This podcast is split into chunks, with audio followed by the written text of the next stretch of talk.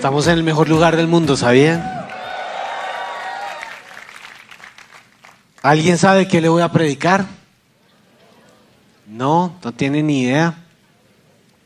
Hace un tiempo empecé una serie que tiene su origen en un versículo que encontré en la Biblia y estudiándolo dije, wow, esto es toda una prédica y se me convirtió en tres. Y les contaba la última vez que pude predicar que jamás había pensado que yo iba a poder clasificar a hacer una serie de tres prédicas. Lo logré, hoy va la tercera. Ah, muy bien. Si usted ha sido juicioso y ha escuchado, sabe que le va a hablar de la veraca de Dios 3. Ah, si usted viene por primera vez, no se sienta desjuiciado, ni más faltaba, no le dije desjuiciado, no, no, no, no, le digo bienvenido y no se preocupe que no está llegando a una tercera de algo que no, no va a tener contexto. Lo que voy a compartir hoy tiene todo que ver con algo que Dios quiere hacer sobre su vida. ¿Qué es la veraca de Dios? La veraca de Dios es su ¡Wow! ¡Ay, amo esta iglesia! Amo esta iglesia. La veraca de Dios es su muy bien, su bendición. La primera prédica la titulé precisamente La bendición de Dios. La segunda prédica la titulé Conoces la bendición de Dios. Y para llegar a esta tercera prédica, el título es el siguiente, tome nota. Habla la bendición de Dios. Creo poderosamente que llegó el momento en que nuestra boca se conecte con el cielo y tú y yo podamos hablar la palabra de bendición que Dios quiere poner sobre la tierra hoy. Esta es una invitación profética. Esta prédica quiero cerrarla con un llamado profético a desatar realmente a través de tus labios la palabra de Dios que haga que la tierra se reconcilie con su maestro y que todos volvamos a unidad con el Padre. Pero ¿por qué estoy hablando de la bendición? Bien, porque creo que la palabra bendición, veraca en su original, es una palabra muy trillada, muy gastada, es una palabra que tristemente pierde el sentido poderoso que tiene detrás. Dios te bendiga, Dios te bendiga, bendiciones, bendiciones. Sí, todo el mundo lo está diciendo, pero realmente, realmente estoy yo viviendo bajo la bendición de Dios. Realmente la bendición de Dios está en mi vida y va a mi generación. Y les contaba en la primera predicación que, adorar en esta iglesia es impresionante, la palabra que recibimos de esta iglesia es impresionante. Amo lo que Dios hace en medio nuestro, pero como, como pastor de niños y como pastor de adolescentes de la iglesia, tengo una profunda tristeza en el corazón. Y este año no ha sido fácil en mi trabajo. Eh, les contaba en la primera predicación que muchos papás han tocado la puerta de mi oficina y han venido a pedir ayuda y han venido a presentar el caso de sus hijos adolescentes, muchachos de 12, 13, 14 años, con diagnósticos psiquiátricos, con temas de ansiedad, con temas de depresión, intentos de suicidio cada vez más comunes en esta generación.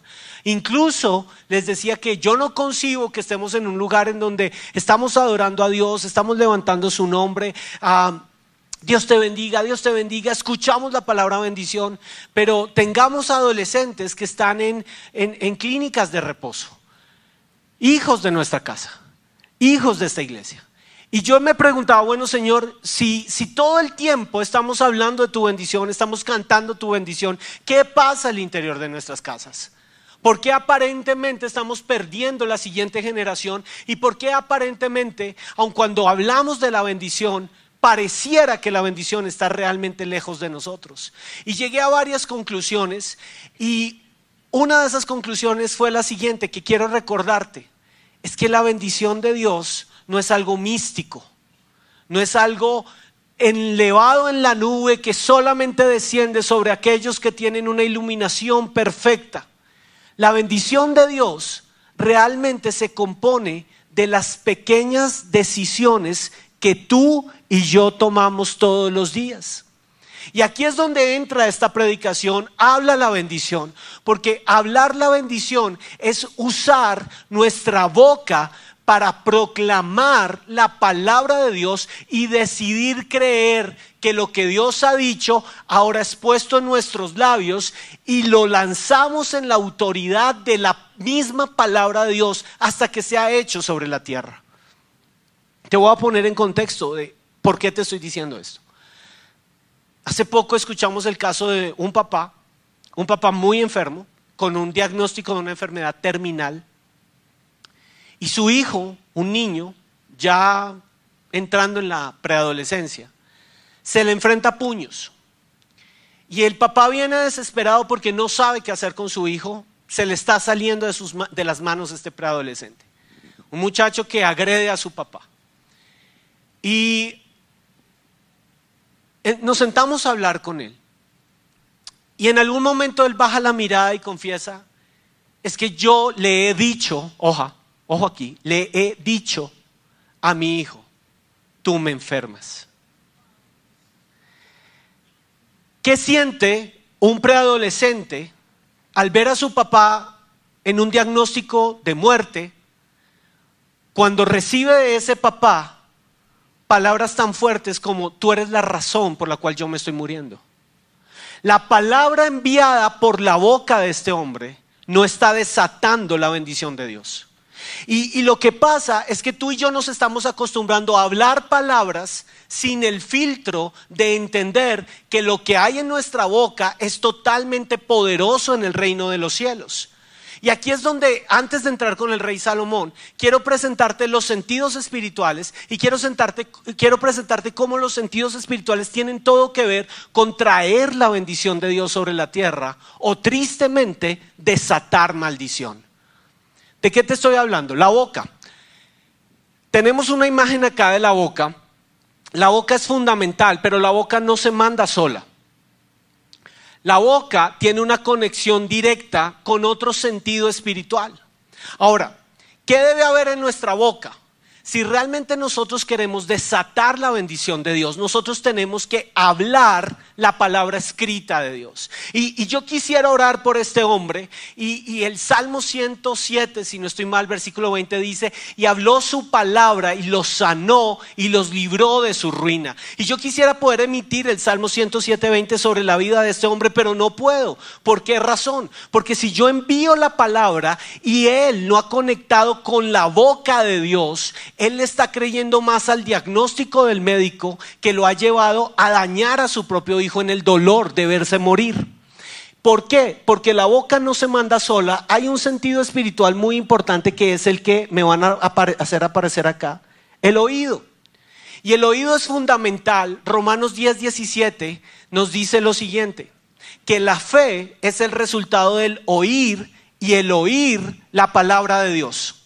Conclusión, la boca de Dios habla y nace fe en nuestro corazón para poder creer lo que Dios ha, hablado cuando nuestro oído se acostumbra a oír y a oír y a oír y a oír la palabra de Dios.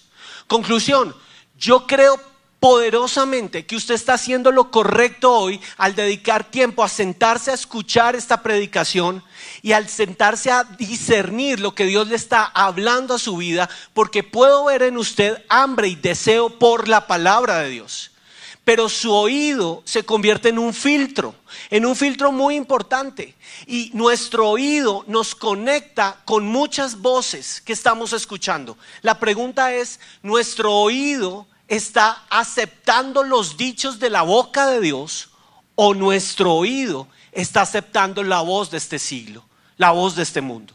Y hay muchas voces hablándonos en este momento. La voz del diagnóstico médico, la voz del dolor físico, la voz en tu mente que te dice, sepárate, acaba con tu matrimonio, la voz del mal consejero, la voz de muchos gobernantes que hoy han venido a decir que Colombia es una nación terrible, que es un peor vividero, que estamos mal y que vamos a estar peor y que somos la peor nación y que eh, no tenemos futuro. Y todos hemos entrado en, un, en una onda de oír y oír y oír malos diagnósticos. ¿Qué pasa cuando el oído se acostumbra a escuchar y a entender esos malos diagnósticos? Esos malos diagnósticos van a pasar algo muy importante en nuestra vida que es el corazón. Y me encantó la imagen de corazón que nos envió producción. Porque no es la imagen del corazón rojito, popochito, todo tierno. No, nos dieron un corazón orgánico. Porque tu corazón es tu centro y en tu corazón late. Y el secreto de esta predicación es que tú creas que la voz de Dios en ti es tu principal bendición a tal punto que sean los dichos de la boca de Dios los que hagan latir tu corazón. Y produzcan fe, produzcan esa fe que viene por el oír y el oír y el oír y el oír la palabra de Dios. A tal punto que sí, hay que llegar a una conclusión. Dios lo habló muy claro conmigo estás escuchando más Twitter que mi palabra. Y descubrí que Twitter es la voz de la amargura. En muy pocas frases la gente está dejando su odio ahí, está, ahí escrito. Y Dios, me estoy acostumbrando a creer en mi vida el mal diagnóstico que otros quieren dar. Pero ¿qué es lo que tú dices de mí? de mis hijos, de mi iglesia, de mi ciudad y de mi nación. ¿Qué es lo que tú dices, Dios? Porque yo voy a creer los dichos de la boca de Dios por encima de lo que el hombre ha querido que yo crea. Y entramos en un segundo, en un siguiente sentido espiritual muy importante, que es tu mente. Y vamos a 2 de Corintios 10, capítulos 4, 5 y 6, uno de mis versículos favoritos en la Biblia, derribando argumentos y toda altivez que se levanta contra el conocimiento del Hijo de Dios, llevando todo pensamiento cautivo a la obediencia a Cristo. ¿De qué te estoy hablando? Que el corazón late te da vida cuando ha creído las palabras de Dios. Ahora tu corazón lleno de esa fe que nació por el oír la palabra de Dios va a subir a tu mente y tu mente va a empezar a procesar los pensamientos de Dios. Y tu mente se va a llenar de la palabra de Dios. Y pedí que me colocaran sobre la mente una bandera para que nunca olvides esto. Tu mente es un campo de batalla. Y la victoria, la colonización de esa mente la tiene que ganar Jesucristo, Hijo de Dios, por encima de cualquier pensamiento en contra tuya. Tiene que estar escrita la voz del santo. Tiene que estar escrita la palabra por la cual Dios te da origen, por la cual te ha dado vida. Tienes que creerlo y meditarlo y volverlo a pensar y volverlo a pensar. Que este pueblo he creado para mí. Que mis alabanzas publicaré. Que yo sé que estoy en la vida porque fui creado por Dios y Él me dio el soplo de vida. Y nací para nada diferente que publicar las alabanzas del Dios vivo. Y que no me moriré en esta tierra y no me voy hasta que el nombre de Jesús Cristo Hijo de Dios, se ha exaltado. Y ese es mi pensamiento. Y en eso me levanto y eso medito de día y de noche, cuando me levanto y cuando me acuesto. Que yo sé que yo soy la sal de la tierra, que yo soy la luz del mundo, que el que le sigue a Él encontrará deleite porque Él es el buen pastor, que Él es mi buen pastor, que nada me faltará, que Él me guía por lugares de delicados pastos, que Él me hace descansar, que Él es mi Dios.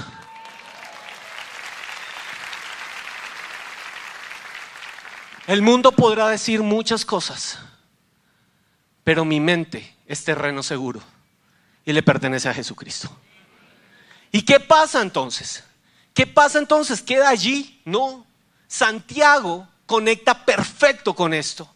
Y Santiago nos enseña claramente que la fe, todo lo que te acabo de contar, sin obras es muerta. Entonces, ¿por qué razón, si hablamos la palabra de Dios, si creemos la palabra de Dios, si lanzamos la palabra de Dios, estamos perdiendo a nuestros hijos? ¿Qué pasa?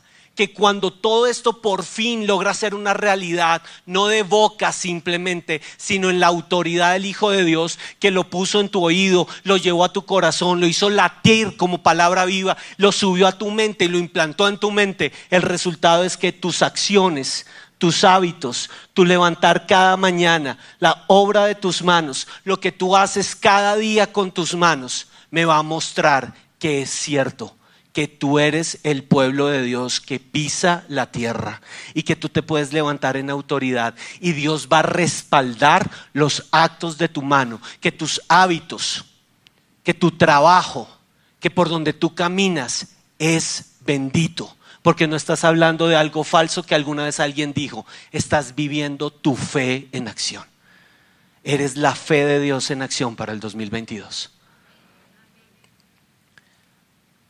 Yo le decía a este papá, yo podría enviar la palabra y bendecirlo, pero si usted no decide ser una bendición sobre su hijo, yo no tengo una fórmula mágica y mi voz no va a ser mucho, pero sus acciones pueden transformar la vida de su hijo. Hay demasiado predicador hablando cosas muy lindas. Lo que necesitamos en este tiempo son más hijos de Dios viviendo el Evangelio, haciéndolo real en su caminar, viviendo como Jesús quiere que vivamos, siendo de verdad hijos de Dios. Y aquí es donde entra Salomón. ¿Por qué? Porque estoy yo leyendo la Biblia y me encuentro con este pasaje sobre Salomón impresionante. Salomón es el hijo del rey David. David tenía un sueño, un sueño impresionante, construir el templo para Dios. Hasta ahora no había templo sobre la tierra y David soñó con esa construcción, con darle un templo a Dios. Pero Dios, con los dichos de su boca, se acerca a David y le dice, y David presta su oído a la instrucción de Dios y le dice, tú no me construirás un templo. Pero David no se queda ahí, sino que conecta el corazón porque Dios le dice, y jamás faltará descendencia tuya sobre el trono y será tu hijo Salomón el que me construirá un templo. ¡Wow! David hace todo este circuito, escucha la voz de Dios, cree lo que Dios está diciendo y pasa acto seguido a llamar a su hijo Salomón. Y ya en su vejez nos vamos a encontrar con el momento en que el rey David sienta a su hijo Salomón e imparte, habla, articula, profetiza esta bendición sobre su hijo. Y esta bendición es para ti hoy. Quiero que le prestes atención a cada frase. Y tú, Salomón, si quieres tacha de ahí Salomón, Primera de Crónicas 28, 9, y pon tu nombre. Y tú, hijo mío, me encanta esto. La bendición que Dios quiere decir con su boca va dirigida a ti. Escúchame, Dios te está hablando a ti y te llama por nombre y te dice, hijo, hija, aprende a conocer íntimamente al Dios de tus antepasados. Dios nos hace un llamado. Y ojo, que el verbo que está usando es clave. Aprende. Di conmigo, aprender. El camino con Dios no es un proceso de tronar los dedos y ver respuestas. A Dios tenemos que aprender a conocerlo. Y necesitamos invertir tiempo. Cuando tú quieres aprender una técnica o un arte, ¿qué necesitas? Tiempo, disponerte, buscar. A Dios no lo conocemos así. A Dios aprendemos a conocerlo. Pero ¿cómo quiere Dios revelarse a nosotros? Esta bendición que David profetiza sobre Salomón le dice, aprende a conocerme íntimamente, íntimamente. Y me encanta esta palabra porque recuerdo mucho una vez que el pastor Andrés nos estaba explicando el significado de la palabra intimidad con Dios. Y él lo relacionó con el vocablo en inglés see, intimidad. Into me see. ¿Qué significa eso? Puedes ver dentro de mí. Intimidad con Dios es llegar a ese punto en tu relación con Dios tan alto y tan profundo en donde Dios mismo puede poner sus ojos sobre tus ojos y tú le permites al Dios del universo conocer lo más secreto, lo más profundo que hay en tu corazón. Y Dios te puede ver cara a cara y puede ver lo que estás pensando, lo que estás soñando, lo que te está frustrando, lo que has creído que es una mentira, pero también lo que has creído que es verdad, que la hará realidad. Pero la intimidad con Dios va más allá. Hay un Dios de amor que te quiere ver a ti íntimamente. Pero la intimidad con Dios no es solo que su mirada está puesta sobre ti. La intimidad con Dios es que Él permite que tú puedas ver los ojos de Él en ese cruce de miradas. Puedas ver que Él te mira con amor, con compasión. Puedas ver que Él va a lanzar la palabra que dice, y yo te bendigo a ti, y yo te amo a ti, y yo sí tengo un plan para tu vida, y yo te conozco, y yo te formé y yo estoy contigo. Y yo estoy contigo. Y tú sales de ese lugar sabiendo que el mismo Dios del universo ha hablado y ha hablado a tu corazón. Y que lo tienes a Él. Aprende a conocer íntimamente al Dios de tus antepasados. Adóralo y sírvelo de todo corazón y ojo, con una mente dispuesta, de todo corazón. Nos está diciendo la palabra, de todo corazón y una mente dispuesta. ¿Ves la relación? Cuando yo encontré esta relación, recordé algo que me contaron hace poco que realmente fue triste también para mí. Natalia Nieto estaba predicando en este lugar y estaba predicando sobre la justicia de Dios, una predica reciente que ella dio. Y mientras Natalia estaba predicando, por allá en esa zona, había una muchacha de unos 23, 24 años de edad que estaba escuchando la predicación de Natalia. Y a esto hemos llegado, a este nivel hemos llegado. Mientras Natalia estaba predicando sobre la justicia de Dios, esta niña, allá en un rincón, todo el tiempo, en un murmullo alto, audible, estaba diciendo, eso no es cierto. Lo que esa mujer está predicando allá no es cierto. La justicia no es de Dios. La justicia es humana. La justicia no puede ser de Dios. ¿No han visto a Dios en el Antiguo Testamento? ¿Qué justicia había ya en Dios? Y todo el mundo estaba volteando a mirar como, ¿qué le está pasando? Bien, que Dios está hablando, pero se necesita un oído que crea la palabra de Dios. ¿Me estoy explicando? El oído no se puede cerrar. ¿Por qué se cierra el oído? Porque el corazón se bloqueó. Y el corazón hace una barrera a la palabra de Dios de tal forma que la fortaleza mental que ha colonizado ese cerebro de pronto por años impide que la fe se active. Y como la fe no se activa, esa persona simplemente se sentó a escuchar algo que no fue la bendición de Dios para su vida, que iba a transformar su manera de pensar y más importante, su manera de vivir para llevarla a ella un camino de paz y no de mal, como son los caminos que tiene el Señor con nosotros. ¿Me estoy explicando?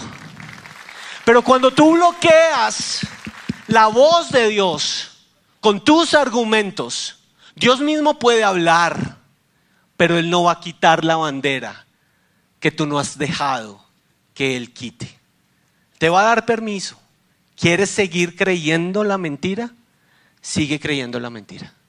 Yo estoy aquí esperándote a que regreses a casa y me permitas quitar esa bandera de tu cerebro y colocar mi amor que te levanta y te dice, tú eres mi hijo amado, tú eres mi hija amada y mis planes contigo son de bienestar y no de mal, para darte un fin, un fin más allá de lo que has soñado. Apréndelo a conocer íntimamente con una mente dispuesta pues el Señor ve cada corazón y pensamiento. Si lo buscas, lo encontrarás. La palabra que Dios nos dio junto con mi esposa para empezar este año. Si buscamos a Dios, lo vamos a encontrar. Pero si te apartas, Él te rechazará para siempre. Y viene esta frase, que ha sido para mí otra palabra muy, muy, muy, muy salvaje de Dios. Toma esto en serio.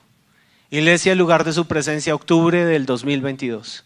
Dios te dice lo siguiente, no sigas jugando conmigo. Llegó el momento de que tomes a Dios y la fe en el Hijo de Dios en serio en tu vida. ¿Por qué? ¿Por qué razón? Porque el Señor te ha elegido a ti. Escucha esto. El Señor te ha elegido a ti para construir un templo como su santuario. ¿Querías tu palabra para hoy? Quiero decirte esta palabra con todo el amor y todo el respeto. Toma a Dios en serio, porque tú no eres un accidente de la naturaleza. Tú eres un elegido, elegida de Dios para el 2022, para construir un templo para el Señor como su santuario. Sé fuerte. Sé fuerte. Y haz el trabajo. Sé fuerte. Pero haz el trabajo.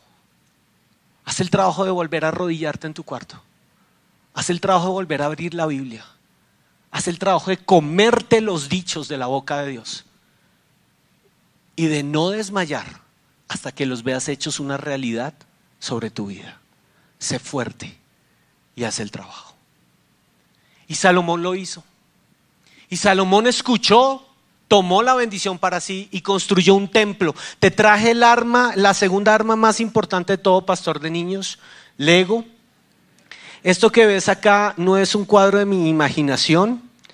Bueno, esta es mi mente de niño. Mi mente de niño dice que estas son las columnas del templo de Salomón. Salomón construyó un templo que tenía dos columnas. Y me encanta lo que encontré aquí porque él hizo caso a la palabra de Dios y construyó un templo espectacular, hermoso. El pilar sur, la columna sur, se llamaba Jaquín. Y Jaquín quiere decir, Él es quien me establece. Y Salomón le puso al templo una columna muy poderosa. Él es quien me establece. Pero había otra columna, la columna norte. Y la columna norte se llamaba Boaz. Y Boaz quiere decir, en él está la fuerza. Luego, toda la construcción del templo de la bendición que Salomón logró para, para, Dios reposaba en dos columnas, el que me establece y en él está mi fuerza. Y Salomón tuvo uno de los reinos más impresionantes, más bendecidos que podamos contar en la historia de la humanidad. Un reino extremadamente próspero, conquistó terrenos, avanzó y fue muy grande. Tristemente, Salomón en su mente algún día decidió borrar una de las palabras que habían salido de la boca de Dios. Desde tiempos antiguos Dios había hablado y antes de que el pueblo tuviera un rey, cuando estaban adorando en un tabernáculo allá en, el desierto, saliendo de la esclavitud de Egipto, Dios en Deuteronomio capítulo 17, versículo 16, había dejado claro lo siguiente. Presta atención a esto. El rey, ¿cuál rey? se preguntaba el pueblo. Si acá lo único que tenemos es un Moisés, Dios ve más allá que nosotros. Dios conocía lo que iba a venir.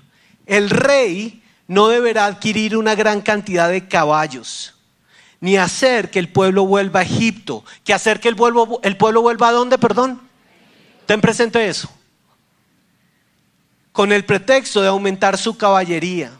Pues el Señor te ha dicho, ¿querías tu segunda palabra hoy? Toma la segunda palabra que Dios te va a dar. No vuelvas a Egipto. No vuelvas al lugar de donde Dios te sacó. No vuelvas a ese lugar. ¿Por qué? No vuelvas más por ese camino. No regreses al camino de tu esclavitud, te dice el Señor. ¿Qué hizo Salomón?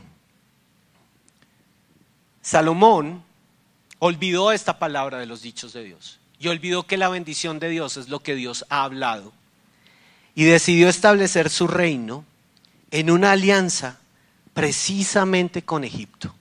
Y vamos a llegar a Primera de Reyes 10:26. Mira lo que hizo don Salomón.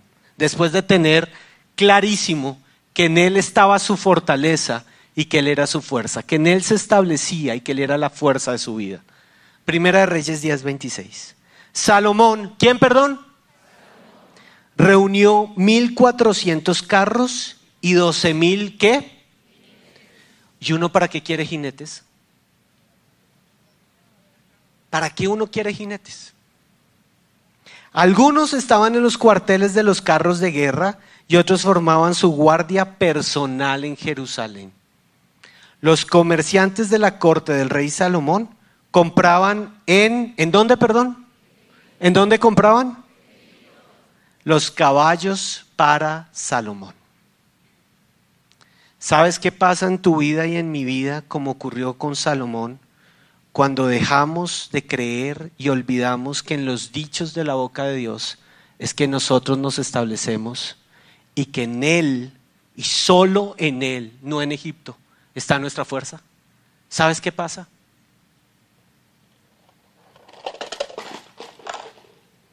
El templo fue totalmente destruido. Primera de Reyes 14:25. Al quinto año del rey Roboam subió Sisac, rey de dónde? ¿Rey de dónde? Contra Jerusalén. Y tomó los tesoros de la casa de Jehová y los tesoros de la casa real y los saqueó todo. Y mira lo que la Biblia aclara precisamente.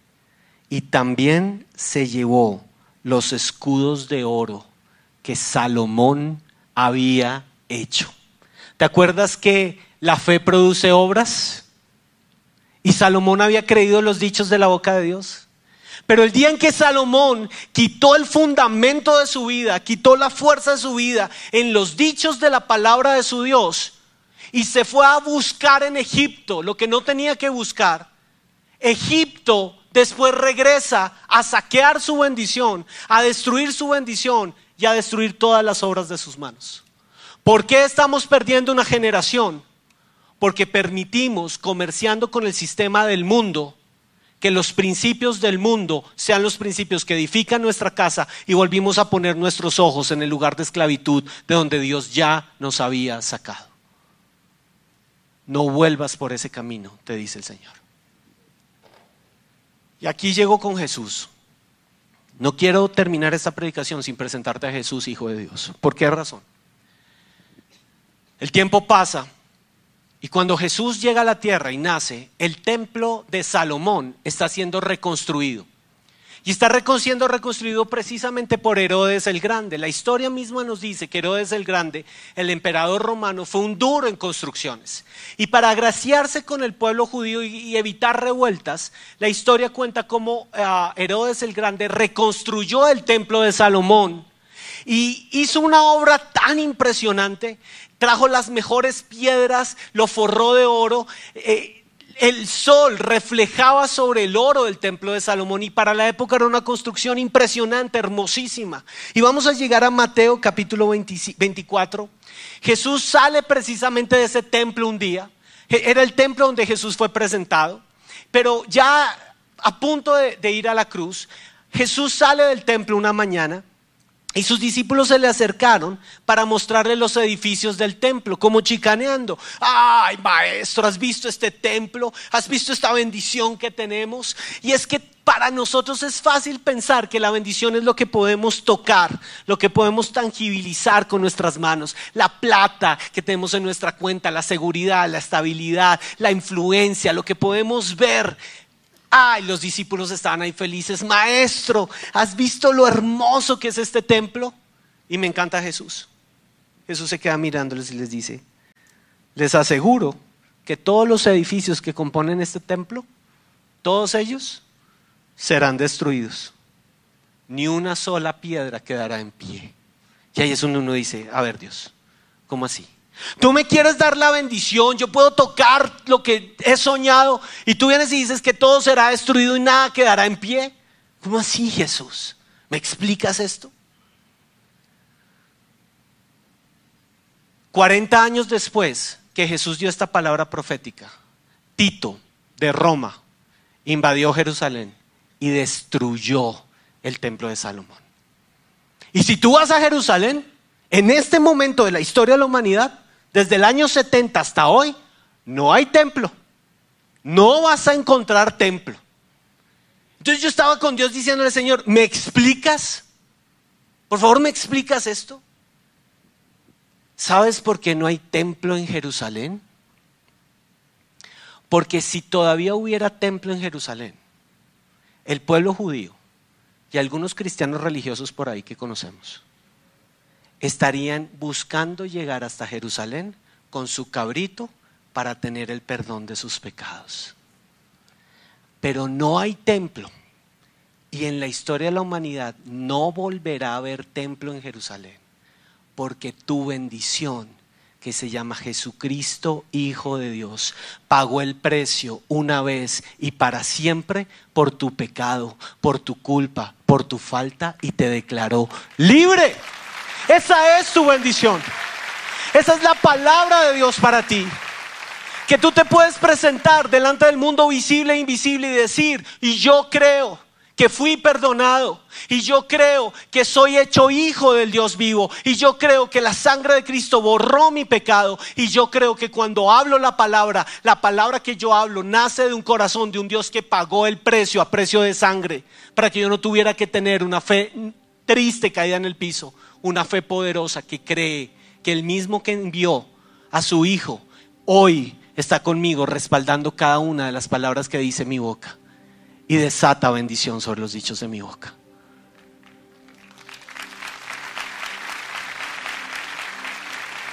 Y quiero cerrar con esto. ¿Sabes por qué no hay templo en Jerusalén? Y no va a haber hasta el día en que se manifieste el Hijo de pecado y sepamos que viene la segunda venida de Cristo. ¿Sabes por qué no hay templo en Jerusalén? Porque Dios mismo se encargó de decir esto a través de Pablo en Primera de Corintios. Versículo hermoso que hoy quiero que quede grabado en tu corazón. Primera de Corintios 3:16. ¿No sabes que tú eres el templo de Dios y que el Espíritu Santo de Dios mora dentro de ti? Te quiero decir algo. Ya cierro aquí. Tu bendición no es lo que está afuera de ti. Tu bendición es el poderoso nombre de Cristo Jesús viviendo dentro de ti. No busques afuera lo que Jesús conquistó para ti al llamarte mi casa, mi templo, el lugar donde yo habito. Cuando yo te veo a ti, yo veo un templo, un reflejo de Jesucristo. Tus palabras, cuando oras por un enfermo, no nacen de un corazón muerto, nacen del Hijo de Dios viviendo dentro de ti. Tu mirada no es la mirada de un pecador, tu mirada es la mirada de compasión del Hijo de Dios viviendo dentro de ti. Los que luchan con pornografía, cuando estés delante de esa imagen,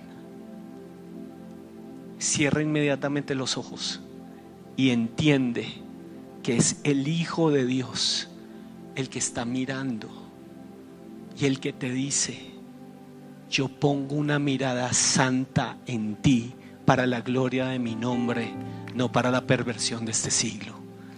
Cuando este papá esté delante de ese hijo, entiende, este hijo no necesita un predicador, este hijo lo necesita, es un papá que lo mire con amor y le diga, y si yo me llego a morir, Jesucristo, Hijo de Dios, queda viviendo en ti. Y te amo, Hijo, con el amor que Jesús me dio. Es Jesús en ti. que te coloques de pie.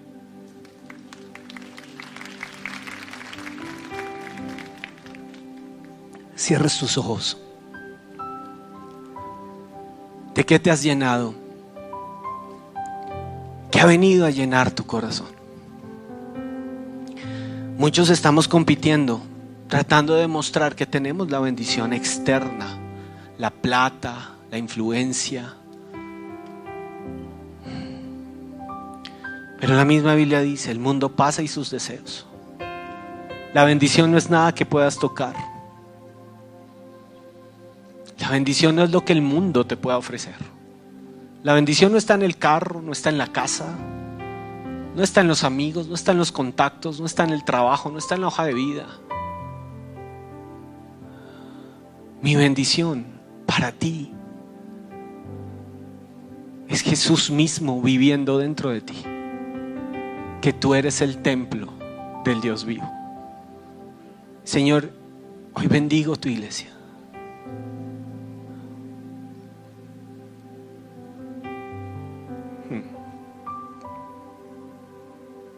y con respeto. Hoy vengo a predicar esto porque yo sé que le estoy hablando al templo del Dios vivo. Que Dios te mira con amor. Que Dios te dignifica en este momento. Que tú eres mi casa, te dice el Señor precioso para mí, preciosa para mí, que Cristo vive en ti. Cristo vive Una vez más, Cristo vive en mí. Cristo vive en mí, esperanza de gloria. Que tú eres para mí, Dios.